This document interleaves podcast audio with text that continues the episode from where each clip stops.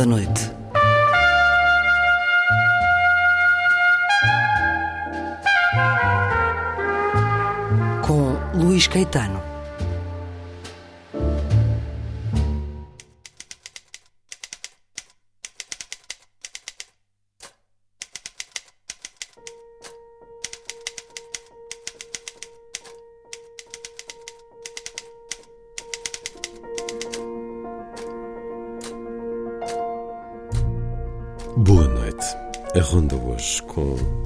Fósforos riscados no vento por Mário Cláudio. Desta vez a crónica é dedicada à agenda, mas por trás dela está a condição humana. Também às sextas-feiras, a semibreve de André Lupi, num tributo à memória de Raul Brandão ou o que liga o poema de dezembro, obra de 1961 de Fernando Lopes Graça aos pobres de Raul Brandão. Na Vida Breve, a poesia é de Luís Filipe Castro Mendes, para escutar na voz do autor. E na última edição, César Aira, autor de culto, para muitos, argentino, dele a Cavalo de Ferro acaba de publicar duas novelitas, Atília e Aniversário. Livre para a conversa com o editor Diogo Madre Deus. Vai ser assim a ronda.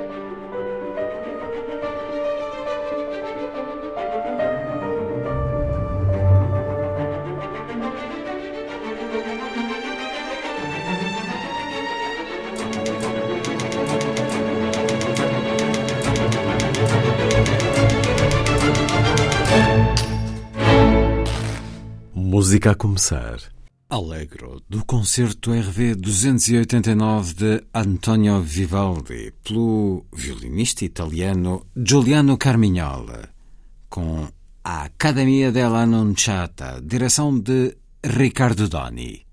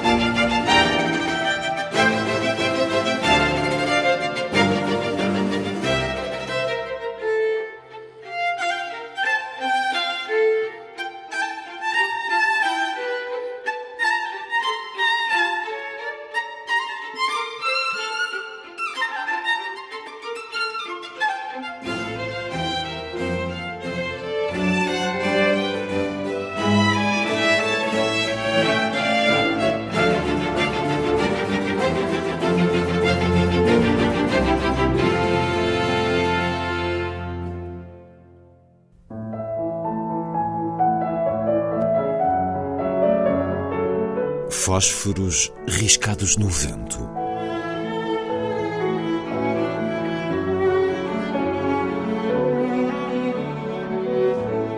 Um programa de Mário Cláudio. Todo escrito aspira à eternidade pela vocação de encapsular o futuro.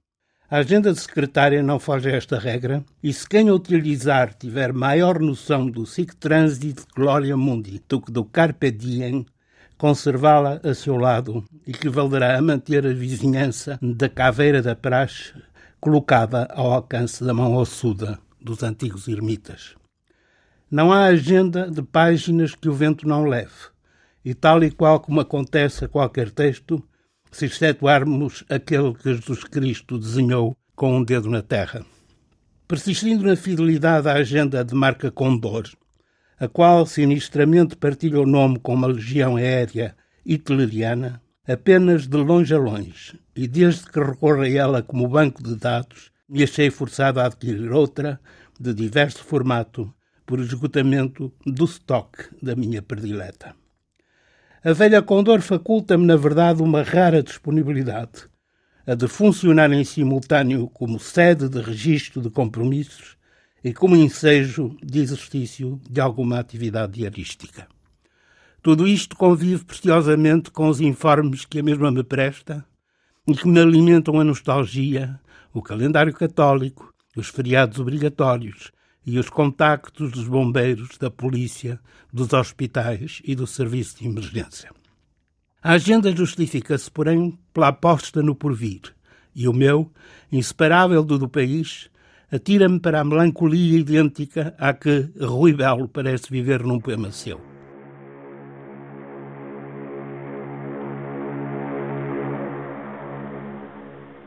O Portugal futuro é um país aonde o puro pássaro é possível.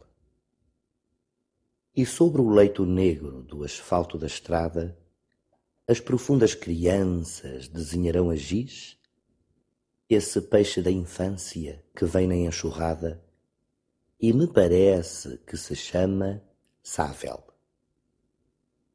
Mas desenhem elas o que desenharem, é essa a forma do meu país e chamem elas o que lhe chamarem, Portugal será e lá serei feliz. Com a fuga do tempo, mais perceptível a partir dos 40 anos de idade, a agenda confirma o fatalismo de nos encontrarmos permanentemente e, por muito que a folhemos, no fim de semana ou na noite de Natal. Quer se trate de agenda invisível, como a das grandes do planeta, quer de secreta, como a dos mais astuciosos e perversos de nós, ela aparece para desaparecer, saída do tampo onde esteve às ordens e rumando ao arquivo improvável ou ao contentor com o resto do lixo de cada ano. Daí que quem se fantasiar como Cronos, senhor do relógio do universo, mercê do simples facto de manobrar uma agenda, deva pôr as compridíssimas barbas de molho abdicando do hábito de comprar uma agenda antes que se extinga o décimo segundo mês, bem fará em buscar a redenção que mais lhe convier.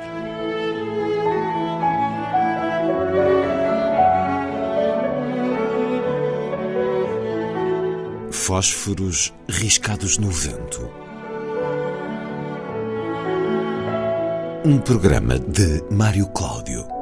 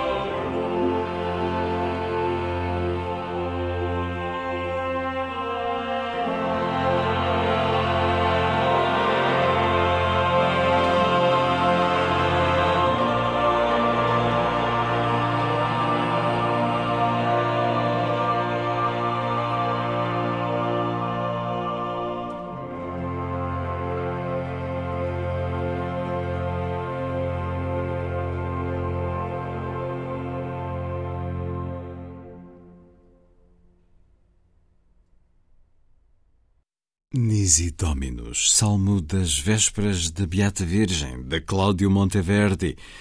A interpretação do ensemble Pygmalion, cor e orquestra, orquestra em instrumentos da época, a direção do francês Raphaël Pichon. A seguir, a poesia na noite da rádio.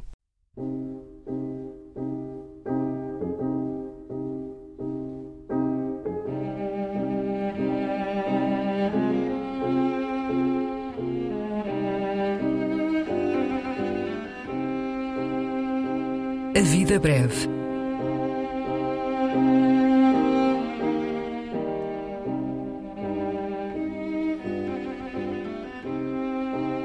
Poesia por quem a escreve.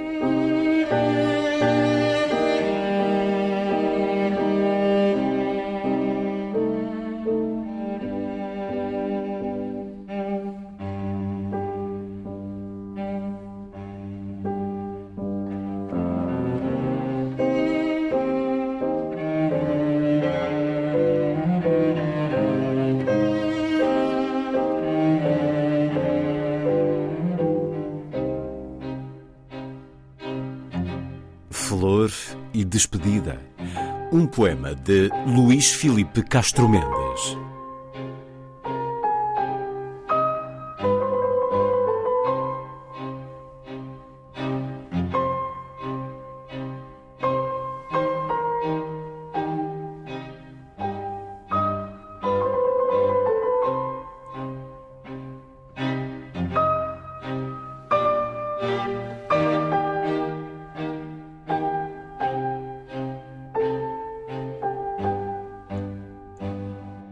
Escreveu cartas a um jovem poeta que se chamava Franz Xaver Capus e eu faço uma paródia dessa correspondência do Rilke com o Franz Xavier Capus, pondo do ponto de vista uh, do Capus e dando, fazendo, criando um personagem um pouco paródico que é um misto de Fernando Pessoa e Rainer Maria Rilke uh, em burlesco.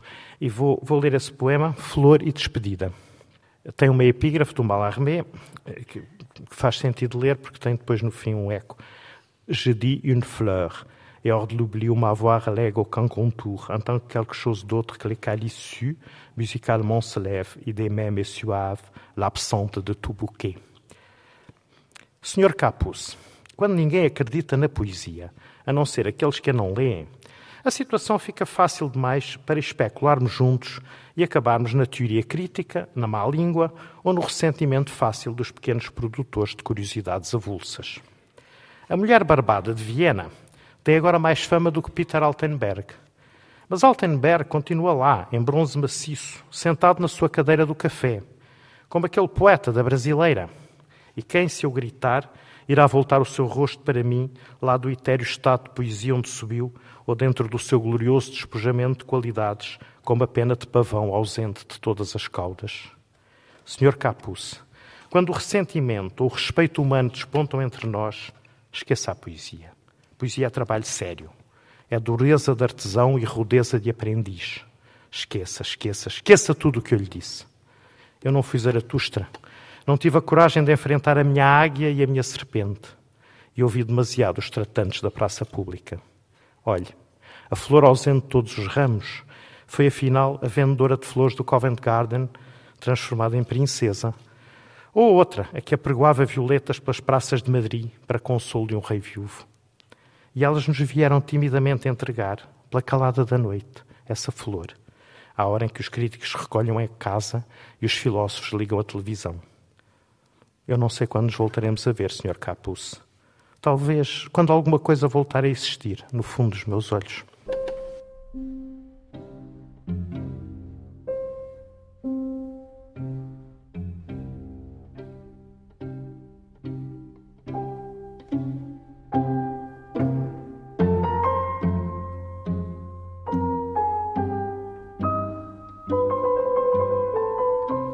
Vida Breve, um programa de Luís Caetano.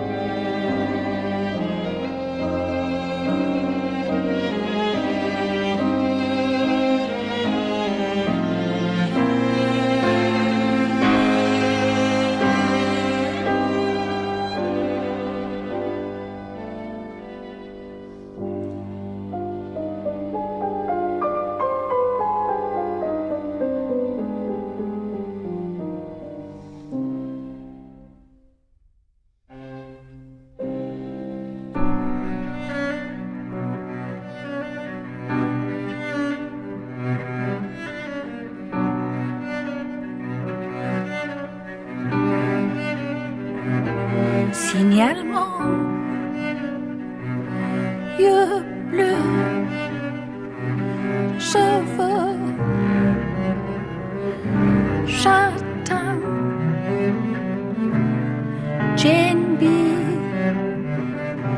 anglaise de sexe féminin, âge entre 20 et 21. Apprends le dessin domicilié chez ses parents.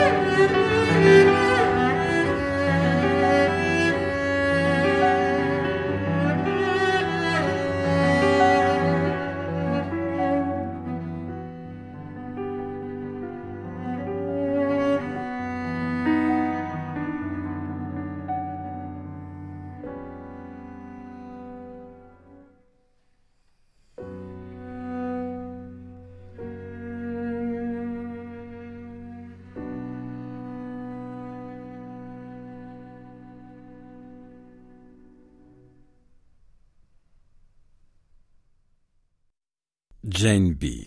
Serge Gainsbourg, a partir do prelúdio número 4 de Chopin, num arranjo para violoncelo e piano, com a voz de Jane Birkin, o violoncelo de Camille Thomas e o piano de Julien Brocal. A seguir, a semibreve de André Lupi, a trazer-nos o encontro de Fernando Lopes Graça com Raul Brandão.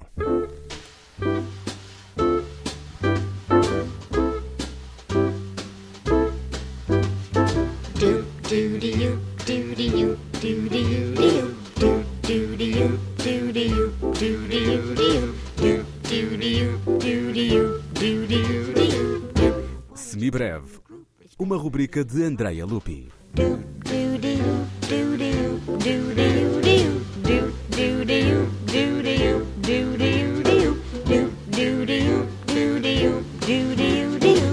Admirador fervoroso de Raul Brandão e conhecedor da minha não menor veneração pelo grande escritor, aqui vos trago, gravado e pela, pela mão amiga de Manuel Mendes, o meu magro tributo à memória de Raul Brandão, nesta ocasião das comemorações solenes do primeiro centenário do seu nascimento, rogando-vos o queirais aceitar, não tanto pelo valor que encerra em si mesmo, como pelo significado que pretendia emprestar-lhe.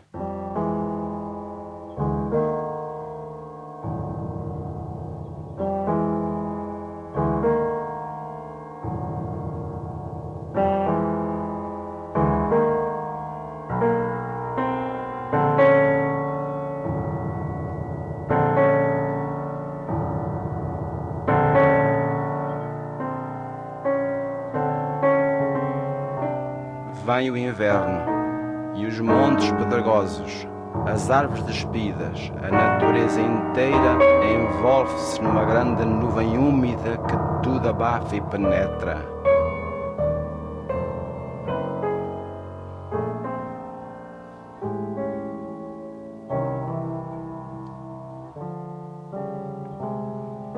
As coisas dilazias recolhidas e cismáticas.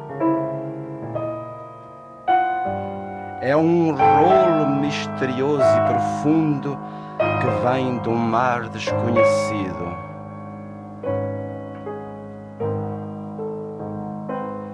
E a chuva começa. O ruído doce da chuva que faz sonhar em tantas coisas idas e tristes. Assim é a vida. É um rio de lágrimas, de brados, de mistério.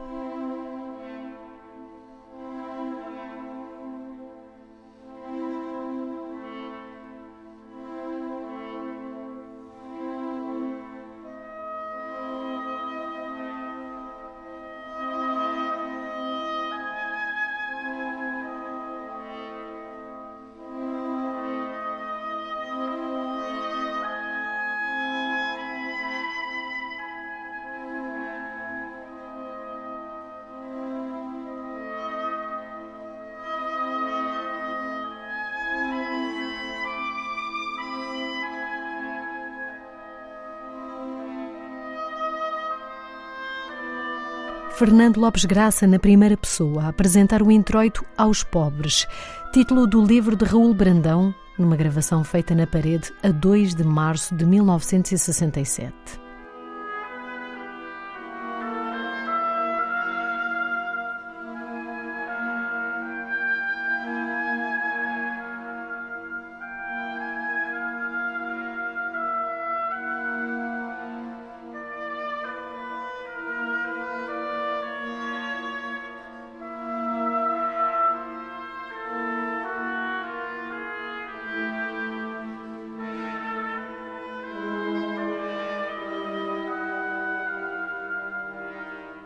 Agora o início do belíssimo e melancólico Poema de Dezembro, poema sinfónico datado de 1961, estreado no ano seguinte, e aqui captado em Glasgow, na Escócia, em 2012, com a Orquestra Real Nacional Escocesa, dirigida por Álvaro Cassuto.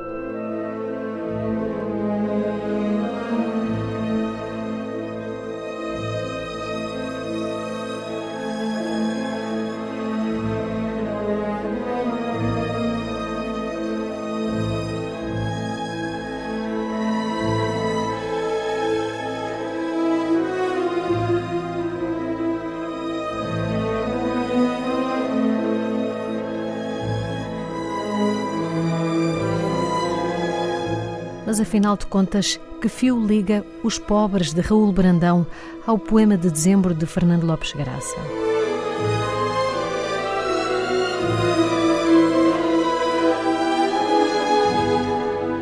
Isto trouxe-me mais uma vez à lembrança um projeto velho de mais de 20 anos, já quase que transformado em remorso, qual era o de escrever uma espécie de cantata dramática baseada nos pobres, para a qual José Gomes Ferreira, outro devoto de Brandão, já então havia mesmo elaborado, de acordo comigo, um esplêndido libreto.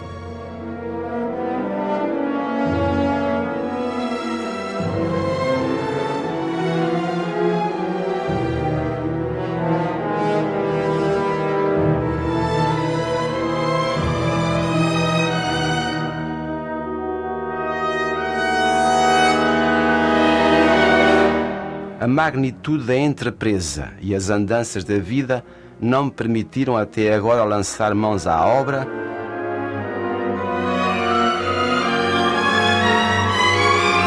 E não sei se alguma vez o projeto se tornará realidade.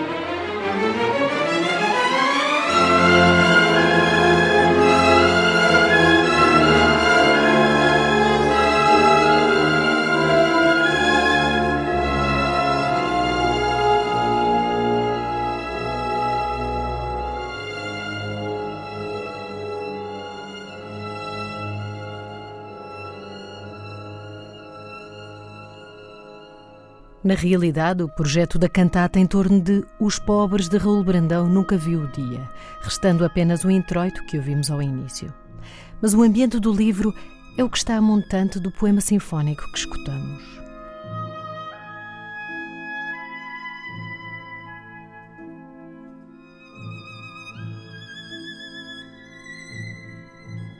A pista para este fio condutor foi dada pelo arquiteto Romeu Pinto da Silva, melómano músico amador, afilhado e amigo íntimo de Lopes Graça.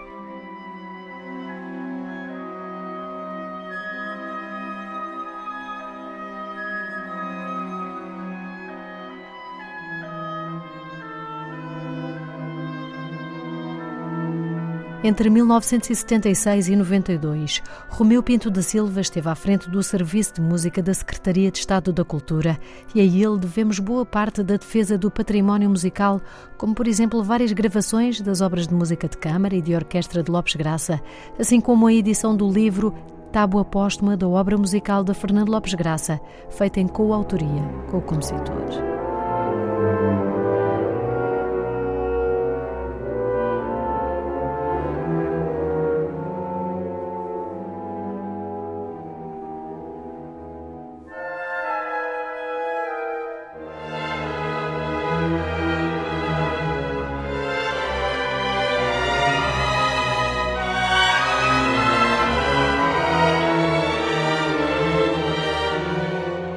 Apesar de não ter falado ao microfone.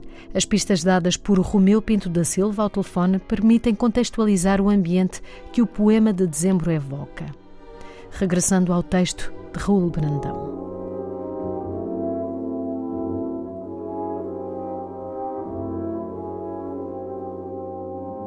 É noite. A ventania redobra e nas lufadas que passam viajam gritos, catástrofes, lamentos. Sou pobre e transido e nada sei da vida.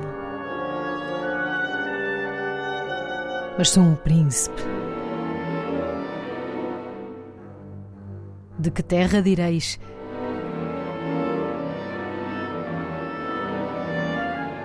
Do sonho.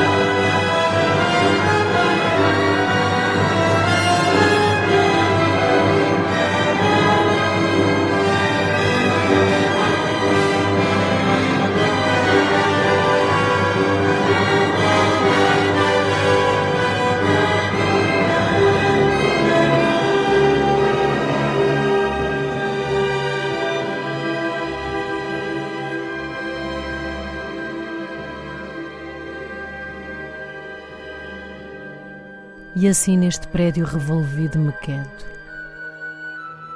sozinho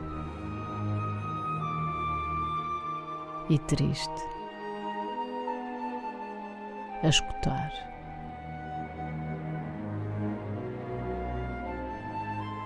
Ouço um rio que os mais não sentem. Cada criatura nascida traz consigo uma fonte, fio de água umedecendo a frincha de uma pedra ou levada impetuosa aos jorros. É ela que tira a vida à sua secura.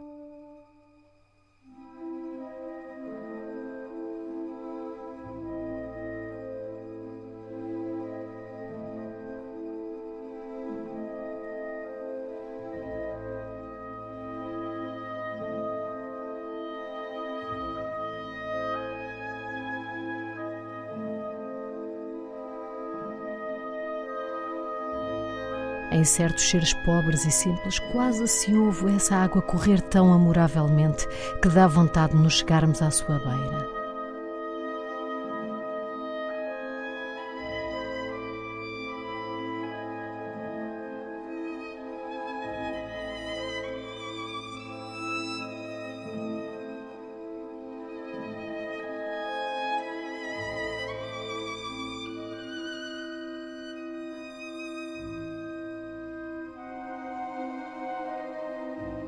Emoção.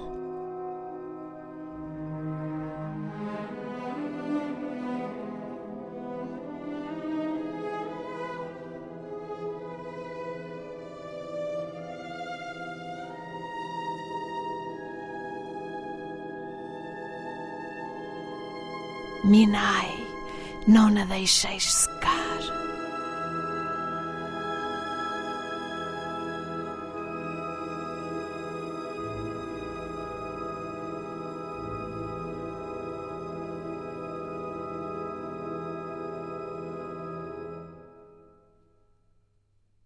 Final do Poema de Dezembro, poema sinfónico de Fernando Lopes Graça, obra de 1961, aqui numa gravação de 2012, com Álvaro Cassuto à frente da Orquestra Nacional Real Escocesa.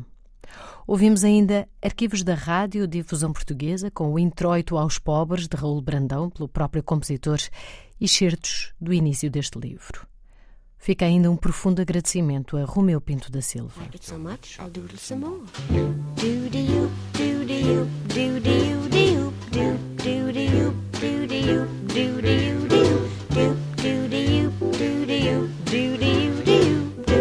all through?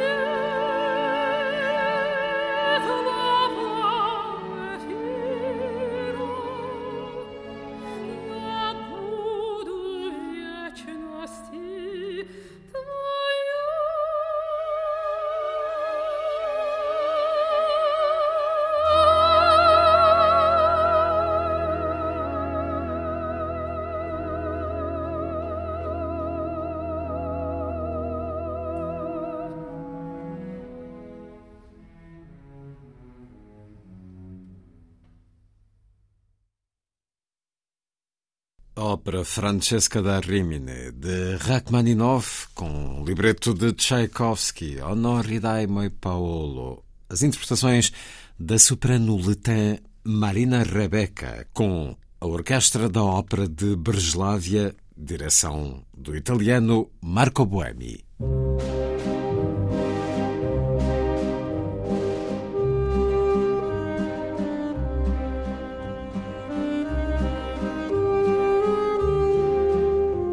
Última edição. Um programa de Luís Caetano.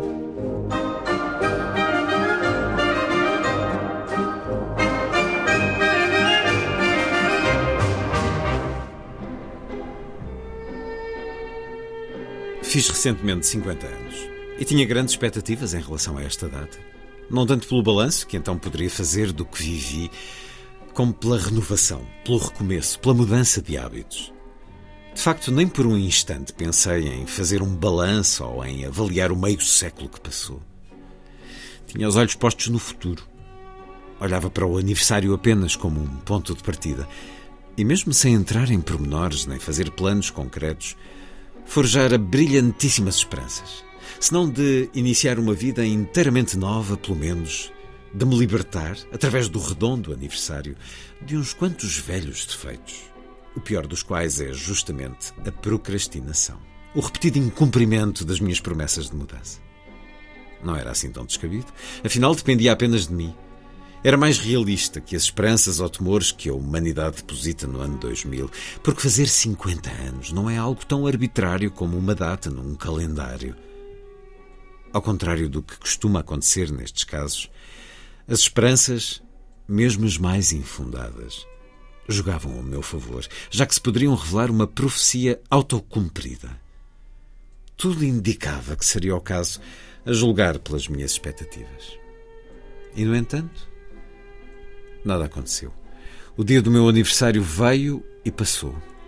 Trabalhos correntes, ocupações banais, a força da rotina que nesta idade se faz tão dominante, concorreram para que a data passasse sem pena nem glória. A culpa era minha, evidentemente. Se queria uma mudança, deveria tê-la realizado eu. E na verdade confiei na magia do acontecimento. Deixei-me estar, continuei igual a sempre. Que outra coisa poderia eu esperar em termos práticos se não tiver nenhuma intenção de me divorciar, nem de mudar de casa, nem de trocar de trabalho, nem de fazer nada em particular? Enfim, aprendi uma lição e continuei com a minha vida, o que não é pouco. Poderia ser um texto que terminava aqui, mas é apenas o início de uma novelita, porque assim as designa o argentino César Aira nas suas eh, novelas curtas. Ele é um mestre da novela curta, das novelitas e escreveu muitas. César Aira nasceu a 23 de fevereiro de 1949 na Argentina escutamos um certo da segunda novela, porque neste livro, agora publicado pela Cavalo de Ferro, há duas novelas reunidas: Atília título da primeira, Aniversário, título da segunda, ambas com a tradução de Miguel Felipe Mochila. Bem-vindo uma vez mais à Antena 2, Diogo Madre Deus, o editor da Cavalo de Ferro, 20 anos de Cavalo de Ferro, e nesse, nesse catálogo faz ideia de quantos autores argentinos tem, porque eu só dos que conversámos e só dos que me lembro, devo-me estar a lembrar só de metade, Cortázar, Bioy Casares, António de Benedetto, Juan José Saer, Samantha Schweblin e muitos mais. É um catálogo que nos tem dado uh, grande literatura das fontes menos habituais, muito mais do resto do mundo do que dos países anglo-saxónicos, por exemplo. Bom, vamos conversar sobre César Eira, muitas vezes considerado também para o Nobel da Literatura, e eu creio que a Argentina continua sem o sim, Nobel da sim. Literatura. Quando se fala destes autores que citamos, mais Borges, e pensamos que a Argentina não tem o Nobel da sim, Literatura, há qualquer coisa aqui. Ah, Roberto Arlt, claro. Roberto Arlt, também, não o Nobel da Literatura, mas publicado pela Cavalo de Ferro. Uh, e César Aira, o que é que o atraiu nesta primeira edição das novelitas do escritor? Bom, eu, eu diria que, que, subscrevo inteiramente a, a frase do, do, Roberto Bolanho, em que diz que, que, não se consegue parar de ler César Aira. Uh, parece um clichê, mas, mas é. Uh, mas é pura das verdades. Uh, é, um, é, um, é, um, é um escritor que eu, que eu iria destacar primeiro pelo, pelo, pelo enorme humor uh, e a subtil inteligência do, do, do, dos seus, da sua escrita. É um, é um, é um escritor que tem muita obra publicada, obra curta, não é? onde, onde o género em que se inscreve esse, esse, essa obra ou esses textos que ele produz, na verdade, não, não tem tem muito pouco interesse. Uh, ou seja, não, não, não é o mais importante. Uh, isto são quase sempre narrativas em torno dele próprio, uh, tal como este aniversário. Muito autobiográficas. Ou antes, em torno de, de, de dele, Aira, enquanto personagem, ou talvez enquanto em torno de uma personagem que, que podia ser o, o César Aira. Uh, Fez-me é... lembrar o Vila Matas nesse aspecto, enfim, mas com outra escrita. Sim, com outra escrita, uh, com outros interesses talvez, uh, e sobretudo entramos num domínio que é um domínio favorito quase de, de, de muitos argentinos, que é, o, que é, que é o domínio do jogo. Não é? Aqui foi focado o Cortázar, no César Aira também, estamos dentro do, do desse domínio do, do, do, jogo literário, ou seja, do, do gosto por uh, dinamitar completamente as noções que, que, que normalmente temos sobre, uh, sobre o género literário, sobre. Uh, ou seja, são textos que, que, que, podem ser lidos, mais uma vez, de, de, de mil e uma maneiras e, e que mil e um leitores têm chaves diferentes para os entender.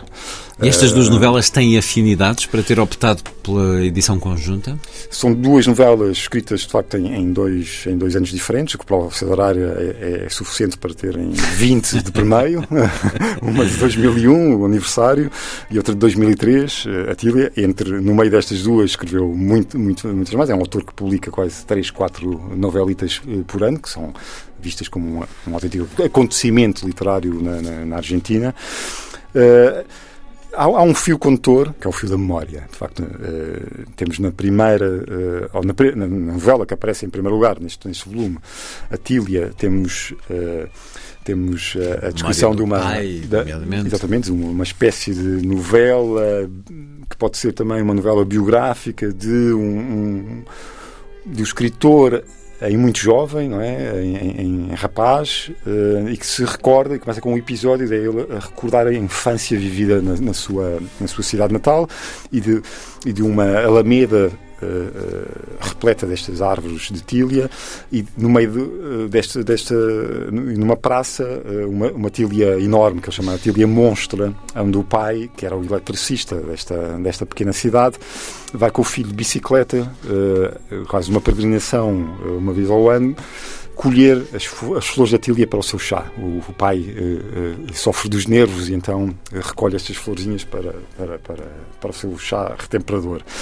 Depois há, há, um jogo, como, como acontece em quase todos os, os textos do, do, do, do Aira, onde se mistura memória com acontecimentos também políticos, onde há a evocação desta infância, de facto, vivida num palacete enorme, abandonado, onde, onde a família apenas ocupa uma, uma das salas uh, e que fica na memória dele como uh, deste miúdo como uh, como uma infância de luxo, mas ao mesmo tempo miserável. Começa a construir numa espécie de jogo episódios que são mais do campo da ficção do que da, da, da, do relato autobiográfico.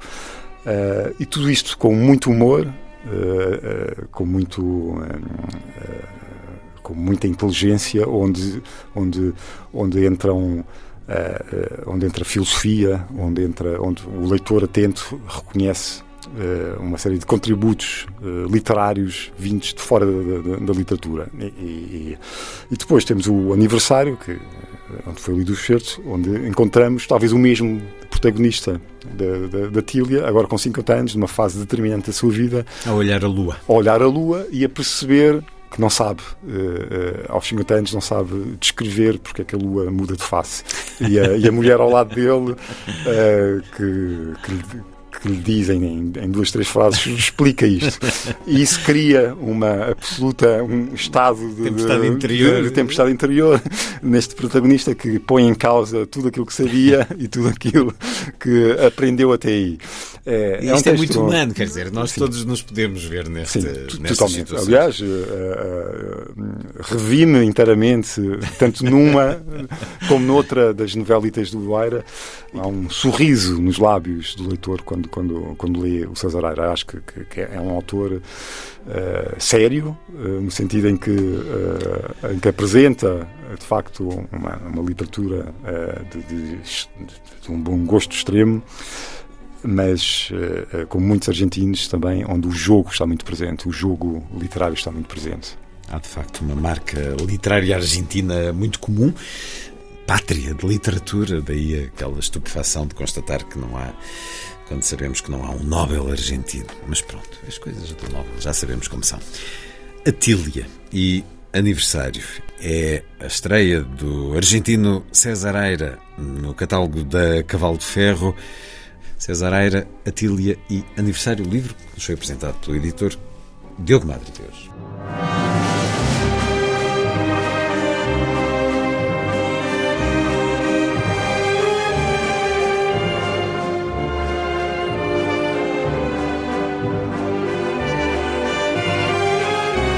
Última edição.